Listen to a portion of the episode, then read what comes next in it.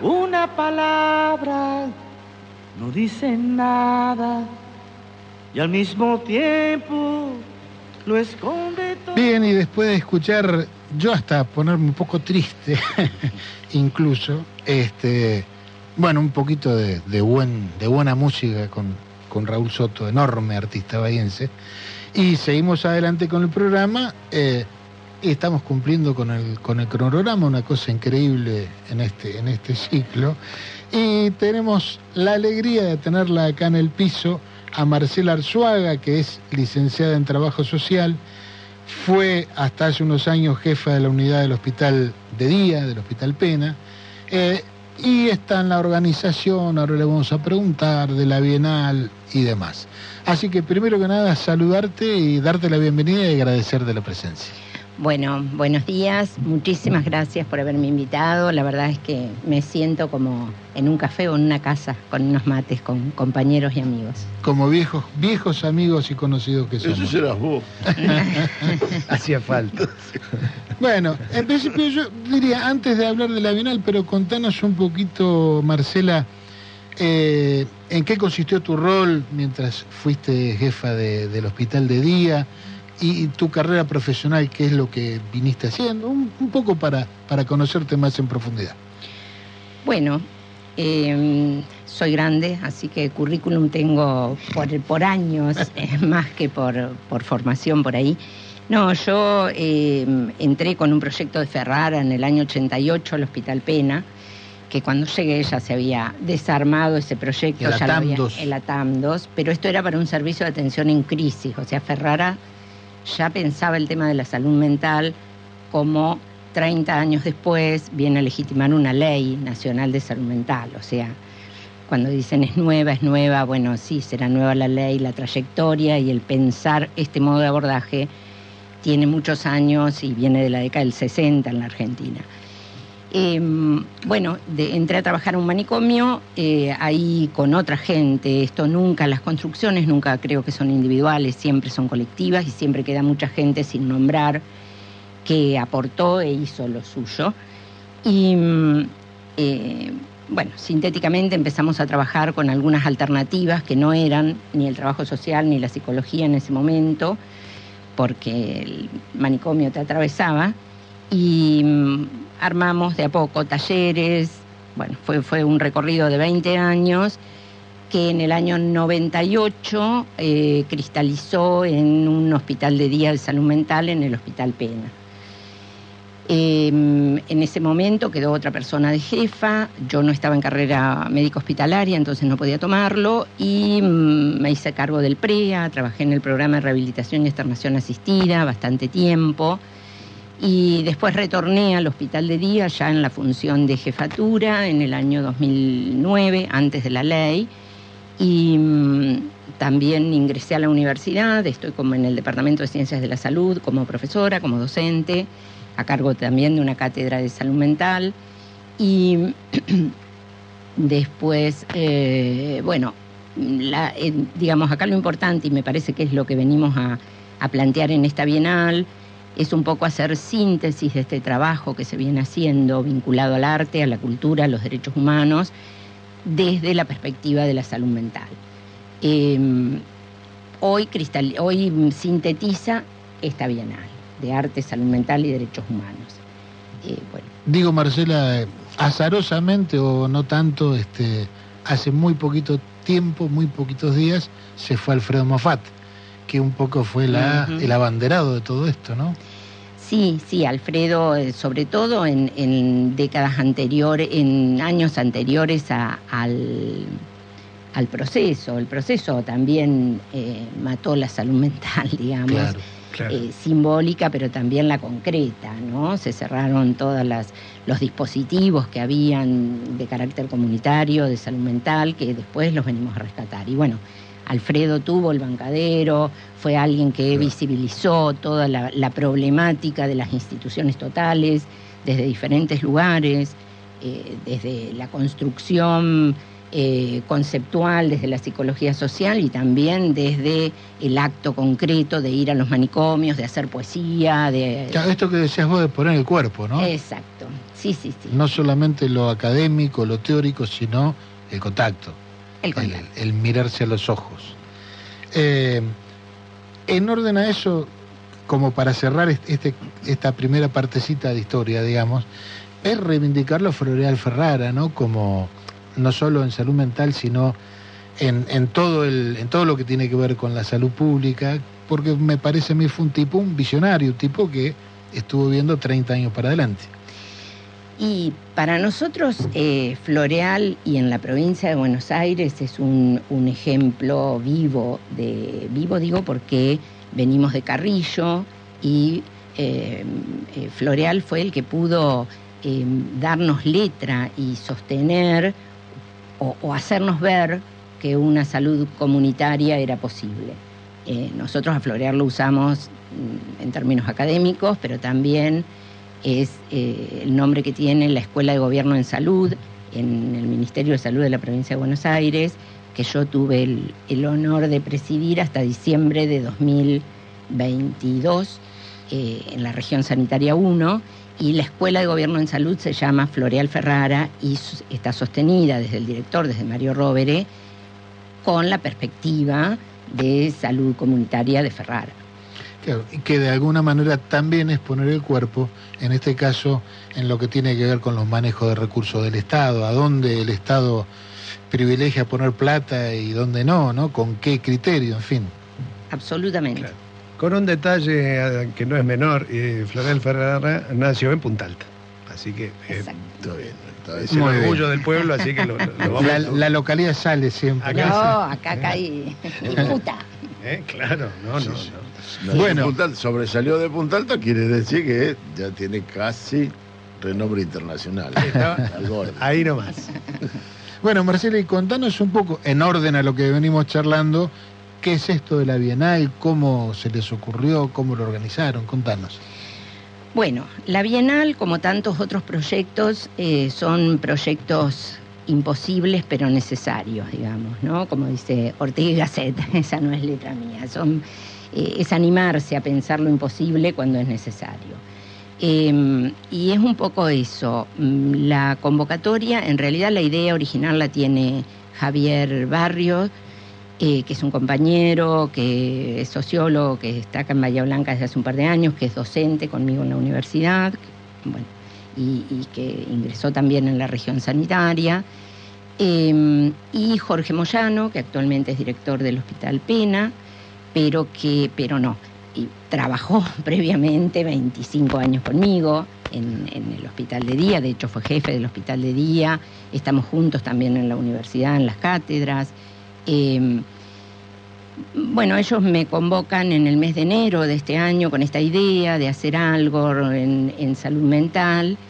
Em, yo digo, me convocan no por artista, sino por vieja, porque tengo muchos años en esto y, hago un poco ahí la función de maternizar un poco algunas, algunos proyectos. Em, la empezamos a diagramar y a pensar y fue una propuesta mía puntualmente que eh, es la articulación que siempre pensé entre la universidad eh, y en este caso el hospital de día, pero también todos los dispositivos de trabajo colectivos, comunitarios, en el marco de la salud en general y la salud mental específicamente, que hay en Bahía Blanca, en la zona, y algunos hemos logrado traer de afuera también. Em, e intentar articular esto del arte, la salud mental y los derechos humanos, em, pensado como, como, primero que en cuestiones, y hablando de Ferrara también y de Ulloa, que traen y trabajan ese tema, es que la salud mental está en todo el ámbito de la salud.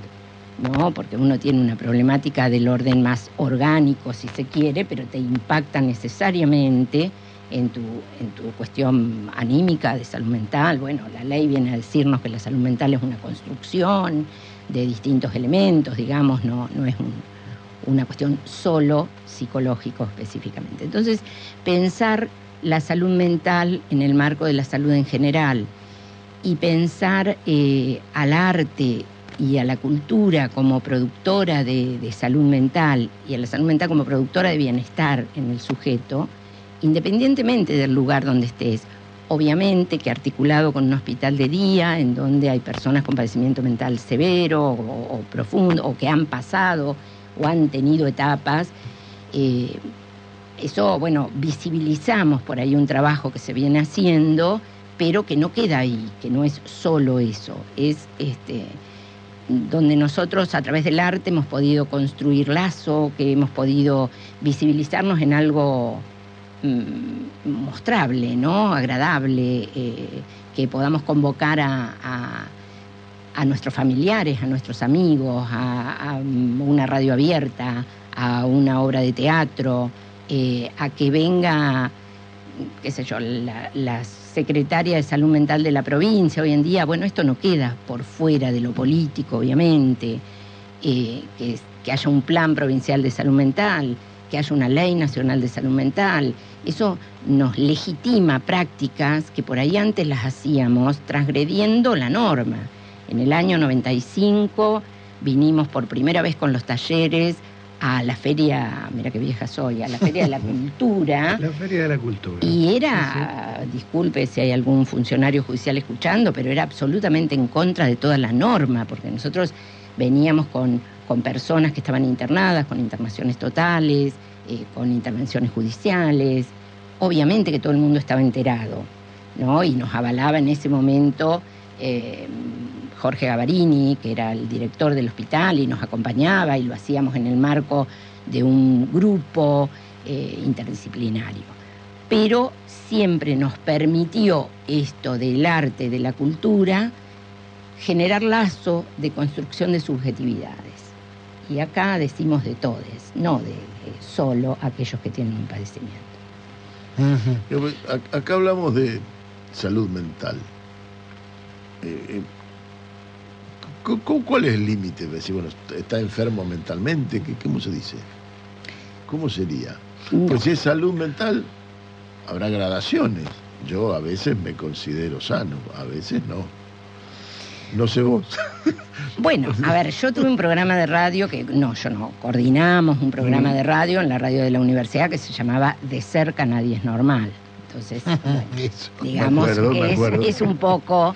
Eh, contesta a esto y quien se pregunta mucho, mira, y, antes de venir acá, y bueno, porque vengo trabajando un poco, eh, cuando uno se pone en, y ustedes nos convocan, y agradezco que nos convoquen a, hablar de esto, también nos interpela a los que, bueno, ¿qué vamos a decir? ¿Desde dónde? Y, esta pregunta de la salud mental, eh, te voy a dar un autor para que lo leas y te dé la respuesta y no yo, por supuesto. Eh, que Fernando Ulloa, que trabaja mucho desde la mirada psicoanalítica, pero en territorio y en lo colectivo. Em, y bueno, nada, esto lo plantea como, como una cuestión, por eso hablamos de la salud mental como productora de bienestar y no hablamos de enfermedad mental. Enfermedad mental la dejamos los diagnósticos y demás para aquellos que los necesiten para hacer una intervención de medicación, de intervención, o sea, no estamos eh, planteándolo desde ese lugar. No generamos diagnósticos, no justamente nos posicionamos en este paradigma de que lo cultural y lo artístico, enmarcado en los derechos humanos, genera producción de bienestar, genera salud mental. Sería, Marcela, a ver si te interpreto bien, no considerar la enfermedad mental o considerar la enfermedad mental como un aspecto totalmente individual y la salud mental como un aspecto eminentemente colectivo. Bueno, sí puede ser, pero ahí nos metemos en otro tema que ya es pensar, va, qué sé yo, por ahí deliro con esto, pero es pensar eh, cómo nos ubicamos como sujetos en una sociedad que es absolutamente individualista y, que cambió, esto lo dice Ulloa también, vengo con Ulloa a la cabeza, este, en donde plantea que el individualismo pasa de ser una cosa casi pecaminosa o, por lo menos tentadora a, que algo está mal, a ser un heroína, a, tener el lugar de héroe. Entonces, acá es donde decimos, bueno, lo colectivo, eh, ¿qué pasó con lo colectivo de, una generación que no está hoy con una globalización, con un capitalismo mm, tan fuerte que desdibuja? Eh, lo que se puede hacer así, esto de ustedes, todos amigos, eh, compañeros, armando algo desde su deseo, desde lo que quieren. Bueno, eh, entonces acá vuelvo. Es lo individual, yo digo, bueno, la cuestión diagnóstica y demás, hay profesionales que necesarios que se ocupan de dar intervención eh, y articulan con otros espacios de construcciones colectivas.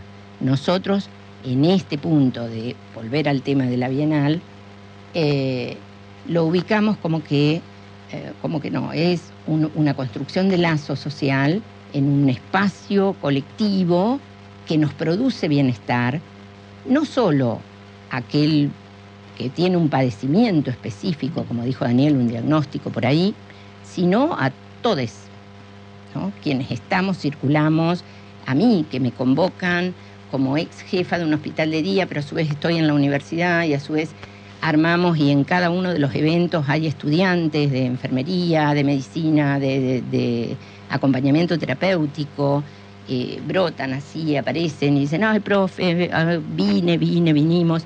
Digo, entonces, y a nosotros como profesionales, nos reencontramos gente, yo les decía a raíz del, del flyer de la radio, que lo primero que hice fue avisarle a la jefa actual, eh, pero porque Liliana Isiani es, este, trabaja conmigo, somos, estamos todo el día con él comentándonos y, en este evento específico es parte del equipo.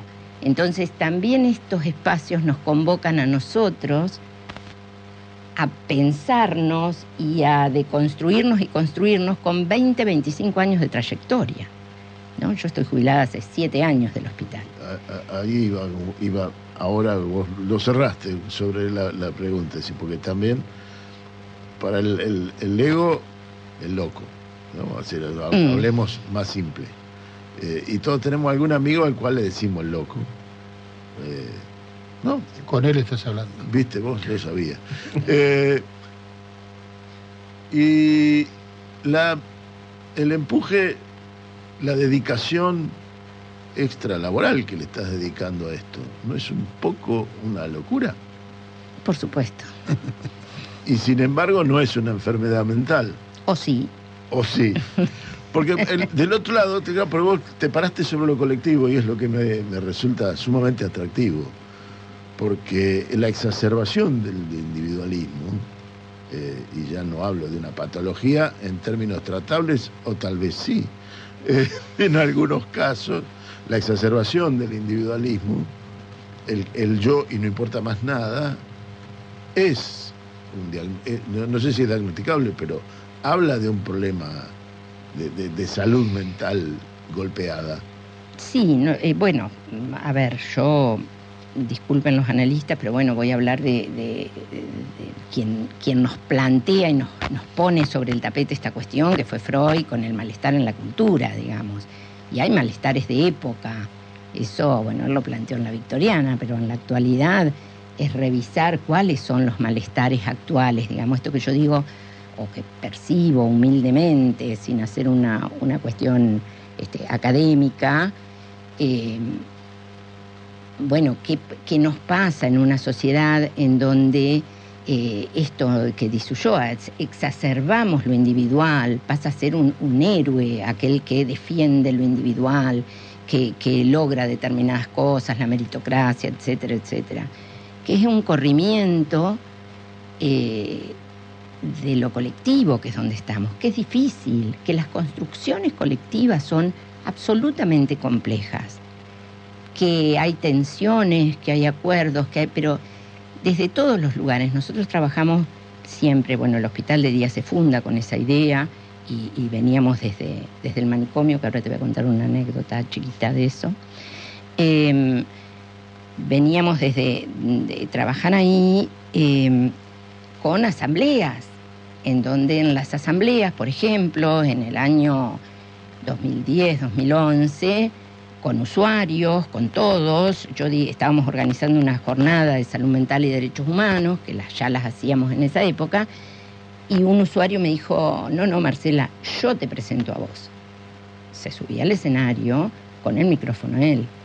Y si vos estableces una modalidad democrática porque considerás que tenés las capacidades para gestionar eso, fue gestionar que él se subiera a un escenario con un micrófono, con el costo que podía tener esto otro de decir, bueno, nada, todo bien, pero una persona que había estado muchos años internada, que en ese momento estaba bien. Y la verdad que de ahí en adelante fue él el que coordinó todas las, las cuestiones públicas, porque lo hacía desde un lugar que ni yo como jefa, ni nadie de los que estábamos ahí, ni el director del hospital podía hacerlo. Y que tenía que ver con lo colectivo. Obviamente. pero, el, pero a su vez, a nosotros, y traspolo, me vengo a la actualidad, año 2023, a ver si estoy ubicada en tiempo y espacio, este, me viene esto de pensar, bueno, actualmente, eh, vos me decías, tenés trabajo extra, sí, y también eso tiene un, un repensarte en una coordinación acompañada con Jorge y Javier, no, no, no estoy sola, y con un equipo extraordinario que lo voy a nombrar antes de irme porque amerita que sus nombres estén este, dichos, eh, porque hay gente que le pone el que ayer limpiaban el hospital de día, la jefa, la psicóloga, el otro, el trabajador social, no sé qué, estaban con una aspiradora que habían conseguido y eran ellos los que están preparando el evento que se hace hoy. Entonces, pero llevar adelante toda una construcción colectiva de ese orden tiene costos y tiene, y tiene algo eh, que el otro día lo planteaba, lo planteaba Marcelo Díaz en una ronda de escritores, porque a raíz de que lo había plantado, planteado un participante, un usuario, tiene algo de lo amoroso de lo afectivo. Por un lado, de lo político, de creer que un, proyecto vale la pena. Eso creo que es lo primero, sí. y por otro lado, en la tolerancia que te lo da eh, lo afectivo, ¿no? y, y el soportar el malestar propio y el malestar del otro cuando el otro no hace lo que vos esperás, cuando vos haces... Digo, estoy hablando de una dinámica de construcción colectiva, nada más. Sí, puede ser un, picado de amigos del fútbol un domingo. Absolutamente. Que para que se sostenga en el tiempo y que no sea eventual, porque lo eventual a todos nos encanta, eh, aunque es necesario, es necesario hacer renunciamientos, concesiones, y yo siempre digo, pero también que cada uno individualmente haga lo mejor que puede. Absolutamente. Porque si no, muchas veces pasa que con lo colectivo caemos en la este, en el enjuague de lo individual. Digo, no, no, un momentito, vos como, como individuo tenés el deber de hacer lo que mejor puedas para aportarle al colectivo. Y esto nos pasa en cada uno de nuestros espacios de trabajo, por ejemplo. Es así, no, no es solo en la salud mental. Acá lo estamos como, como focalizando en una cosa que queda visibilizada, que queda puesta pública, que tiene esta cosa de somos todos participantes, pero sabemos que hay un hospital de día, que viene con una trayectoria, con gente que ha tenido padecimientos mm, profundos o graves y que hoy puede y tiene derecho, y eso venimos a legitimar, a circular y a vivir en, sociedad, en, la, en la comunidad. Ahora, es lo que nos pasa en cualquier espacio eh, de construcción colectiva, aunque la construcción colectiva sea, no sé, un banco. Y, y, haya un servicio que brindar y reglas y normas que sostener. Cuando eso está un poco desdibujado, como puede ser una bienal de arte, salud mental y derechos humanos, donde no tenemos la normativa establecida por un otro y algunos, como en mi caso, no tenemos ni la obligación, porque soy jubilada, bueno, me considero que vengo desde el Departamento de Ciencias de la Salud, perdón, este, a la gente que ha participado y que está desde ahí, pero, pero con estas ideas un poco locas. Y voy a decirte algo del manicomio. Cuando nosotros empezamos, bueno, yo entré al manicomio, me echaron, porque yo decía, bueno, yo no sé cómo es la salud mental, era muy joven, tenía 23 años recién recibida, pero así no es venía militar en derecho humano y ahí había maltrato, esto. Entonces decía, así no es, no sé cómo es, ¿no? Em, al margen de eso, después, con quien empezamos este proyecto, que fue una psicóloga residente, yo le pregunté, ¿qué sabes hacer? Y ella no me contestó que tenía un título, como yo también tenía un título, por eso estábamos ahí, sino que me dijo, yo toco la guitarra. Bueno, le digo, yo hago teatro, así que hagamos algo con eso, porque con lo otro no se podía. Y después a mí se me ocurrían cosas y cosas, y que yo, le decía, Ay, mira, se me ocurren cosas, Silvia, pero son delirios. Y ella me decía, vos delirá que yo escribo. Entonces en esto es un Qué poco... resumen, ¿eh? Siempre tiene que haber alguien que escriba, cuando alguien delira. Es necesario que los dos estén e interactúen, sin duda. Absolutamente. Eh, Marcela, para ir terminando, porque ya nos vamos arrimando al fin del bloque, eh, resumenos un poco la, Bienal, qué hicieron y qué van a hacer. Bien, eh, lo que hicimos hasta ahora fue, em, esperen porque traje hojitas, pero se me, se me mezclaron, iniciamos el 6 de julio, 6, 7 y 8 fueron el primer bloque de la semana, con una película que está en las redes y que está en Instagram, arroba Bienal Salud Mental. Digo, para quienes quieran este, ver la película, es abierta, que se llama El porvenir de la vida en común, que es un, documental de Nicolás Kreplak, eso se hizo en Rondó 29. Nosotros acá estamos trabajando también con, con el Departamento de Ciencias de la Salud y extensión universitaria y estamos haciendo en tres, cuatro, cinco lugares, en el Hospital Pena, en Rondó 29, en la Casa de la Cultura, eh, en el puerto, en el Caldenal, o sea, las actividades son en diferentes una, espacios. Una movida importante. Sí. Em, bueno, tuvimos en, Rondó 29, hay dos muestras, eh, tres muestras, perdón, dos de participantes del Hospital de Día, de Julio y Jimena y uno de una muestra del taller de arte del Hospital de Día. En la Casa de la Cultura inauguramos la semana pasada, hay una muestra eh, de Martín Herrero, que es una cama que está simbólicamente puesta afuera. Hay em, una, una, bandera, digo, lo que pueden ver en, en la Casa de la Cultura, que se llama Nadie es una isla y que estamos eh, eso se hizo en el Paseo Costero, en una actividad ambientalista, porque consideramos que la salud mental también abarca lo ambiental o al revés, lo ambiental determina a veces la salud mental. Em, y hay una muestra de Juanjo eh, Torres, que es un, participante, que es una muestra extraordinaria de, pintura, escultura, de escultura en realidad.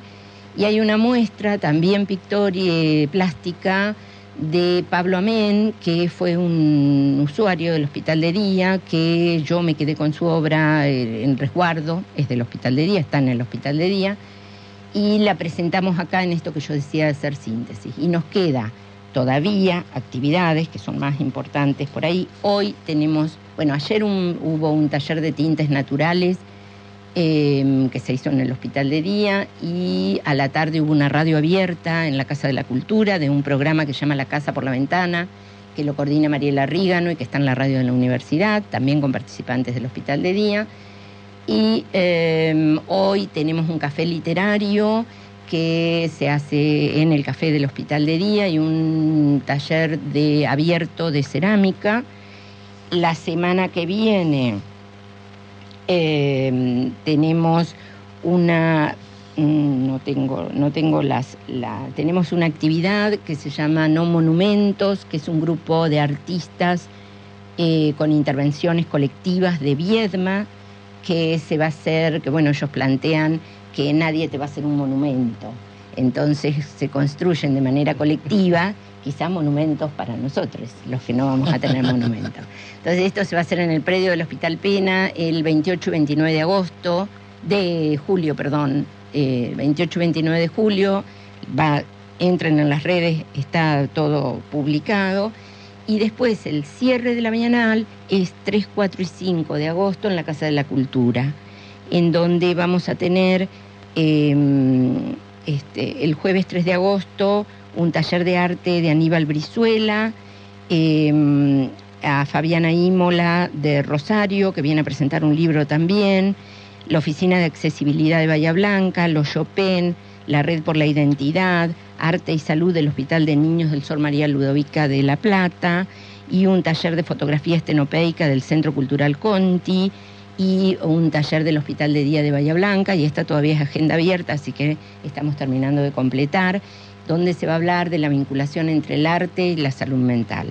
Todo enmarcado obviamente en los derechos humanos, eso no, a veces no lo digo porque... porque se da por, por entendido. Después va a haber una presentación del libro eh, Barco de Melissa de Petris y va a haber eh, una presentación del libro de Pablo Duca. Em, vamos a tener una gala de poetas, de lecturas y de canciones que la coordina Milton López en Factor C, que también incorporamos como parte de la Bienal. Em, se va a presentar también el glosario de salud mental, que es un libro que hicimos con un proyecto de extensión que lo coordina em, Javier Barrios y lo dirijo yo, que lo venimos haciendo y que se publicó ya el libro eh, con participantes del Hospital de Día. Eh, bueno, y el cierre de la Bienal, que va a ser el sábado 5 de agosto a las 17.30 horas en la Casa de la Cultura, donde va a haber una mesa redonda de alfarería, eh, que lo, ubicamos como taller eh, que ha venido acompañándonos desde el año 1994 en los diferentes espacios y las diferentes construcciones. Así que estamos armando una mesa en donde va a estar Tato Corte, Nelita Higuina, Gabriel Rana, Quique Agesta y bueno, em, Que no me acuerdo el apellido, que es la que está actualmente con el taller de alfarería del Hospital de Día. Y después vamos a presentar, voy a presentar en realidad el libro de Pablo Amén, que también fue un usuario, el mismo de la muestra plástica, que em, me falleció en el año 2013, pero me dejó la obra escrita para ser publicada, con el nombre Libro de Pablo Amén. Y puedo decirles que, eh, pese a que tengo muchos artistas plásticos este, presionando, el libro salió tal cual me lo dejó él y lo tuve yo, puedo dar cuenta. Por eso me debes haber puesto como jefa, porque él me lo dejó como jefa. Entonces, es, las reminiscencias de Pablo Amén que, me hace este, presentarme como jefa porque me lo dejó en ese lugar. Bueno, Marcela, este, lamentablemente nos tenemos que ir ya a las noticias, así que te damos la, la despedida. Millón de gracias por este rato. Me pareció muy, muy interesante hablar de esto por lo que algún sábado sin bienal, pero no importa, este, por ahí te, llamamos para seguir charlando. Cuando quieran. Muchísimas gracias y pido disculpas a quienes no nombré, que dije que iba a nombrar. Siempre alguno queda. Eh, yo cuando escuchaba la, salud mental como, como construcción colectiva, me acordaba de Leonardo Fabio. Le preguntaron alguna vez por qué se había hecho peronista. Y dijo, y porque no se puede ser feliz en soledad. Creo que eso resumen absolutamente todo.